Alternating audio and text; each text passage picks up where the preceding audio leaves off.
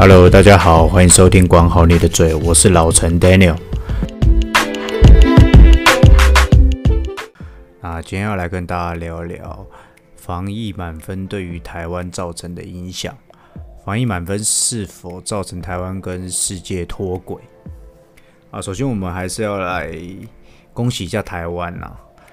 就是我们已经正式解禁了，在六月七号的时候，虽然外国人还是不能进来。那，但是台湾基本上不用在公共场合佩戴口罩，因为我们已经一个多月本土零确诊了，所以这算是以疫情方面来讲，算是很好的一件事情。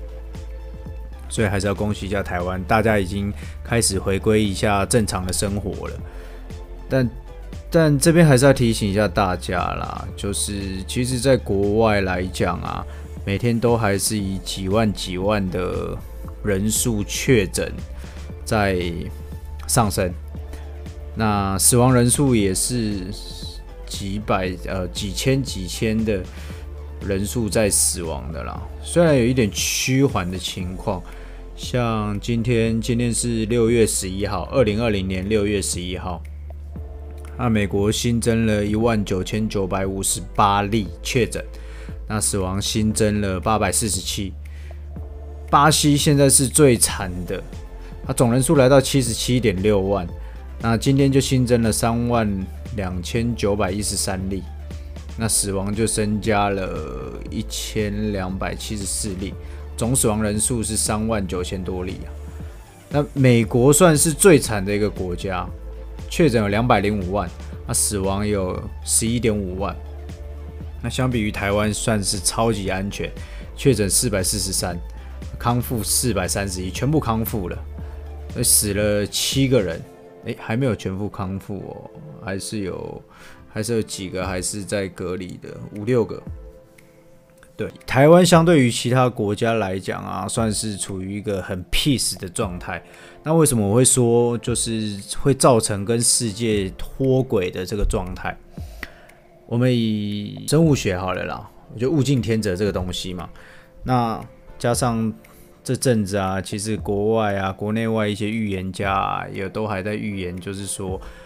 呃，十一二月还会再有一波新型的病毒，反正总而言之会再有一波大爆发了。那这个时候台湾就比较呃可怕的一点，是因为台湾因为很安全，现在很安全。那你反过来讲，其实台湾人是没有抗体的。那如果在十一月、十一二月再来一波新型病毒，或是再来一个大爆发的话，呃，如果这病毒会突变啊，变成戴口罩也没有用的，那身上没有抗体的，我们这些台湾人其实是完全没有抵抗力的啊。就是西班牙在前一阵子，上个礼拜吧，好像突然有两百四十五万人有抗体，身上有抗体。对这个武汉肺炎产生抗体，大概是占他们总人口的五 percent，那就说明了这两百四十五万人就是曾经有得过病，但然后康复的，所以等于说我们台湾人只有四百多个人有抗体，这是远远达不到就是共同产生抗体的这种佛系防疫的这种标准。如果疫情再有一次大爆发，是对台湾来讲是会非常危险的，对。那再来，我们以经济层面去来看，因为各国因为封城的关系啊，所以这些虚拟的产业啊，都是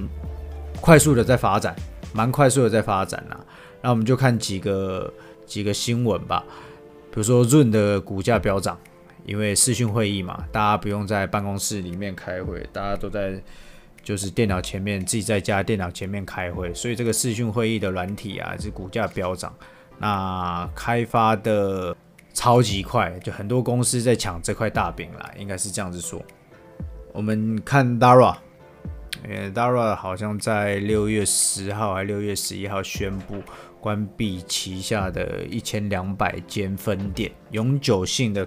关闭，因为他首季的财报有出来了，好像我记得好像下降了二三十 percent 吧。就他的首季财报啦，所以他就把他一千两百间分店永久性关闭，就是以后不会再开了。他不是暂时关闭的，啊，就是永远不开这一千两百间分店。那这意味着什么？意味着 Lara 他们这些店面啊，有可能会往线上发展。那他本来就做的不错了，他的线上网购啊，其实本来就做的还蛮好。各大企业其实一直都有在慢慢的去发展这种网购啊、虚拟化购物的这种这种平台。那只能说疫情加速了整个虚拟化跟线上交易的这种快速化。所以啊，就是各国都在进行这种虚拟化啊，或是线上交易的快速化。可这时候台湾却相对处于一个比较安全的状态。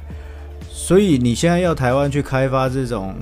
线上交易软体啊、线上购物软体啊。线上教学、线上的视讯会议这些东西，其实对台湾来讲是不愿意的，因为实体店面还没有惨到需要去做这些改变。我们跟国外不一样，我们超级安全，所以你看，我们台湾的经济渐渐的热出、热络起来了。就以短期来看，我觉得这是一个很乐观的状况。可如果以长期来看，来看，假设。我们假设哦，呃，过了若干年，一两年之后，疫苗出现了，那疫情完全被解决了，这个时候会发生什么状况？这时候会发生呢、啊？全世界都已经快速进入虚拟化以及线上交易的这种状况，实体店面相对的在这个疫情直接被淘汰掉了。那台湾呢？你回推回去看，台湾还在是一个实体店面的状况。等于说，我们直接无法跟世界接轨，我们没有办法有什么的国际竞争力，所以这是一件很可怕的事情哦。就说危机啊，应该是这样讲，呃，所有重大的变革跟改变，就是因为危机来临。那危机来临的这个时候状况啊，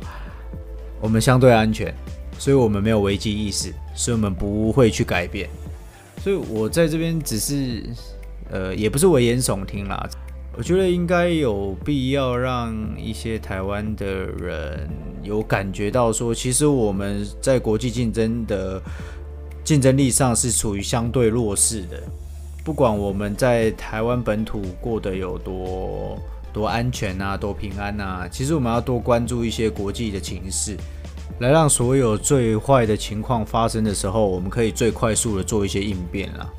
倒也不是说虚拟化是一定过程是必然的，或是线上交易一定是必然的，就它是会发生吧。那不管多快嘛，现在就是一个加速化，大家其实也都呃身历在其中。所以我们有点像是，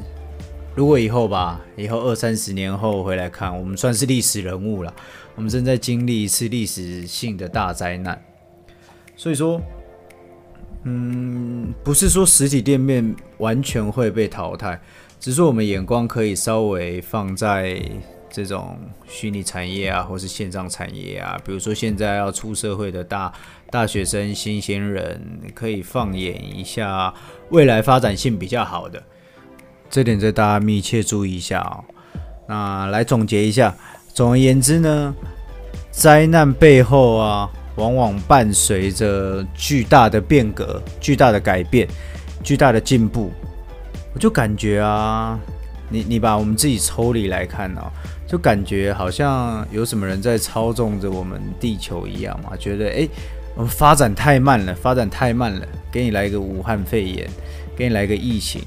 让你这个发展啊更快的加速这样子。那你们这些比较安全的，我长久来看也不知道是好或是不好啦，所以就加油，对，密切注意国际情势。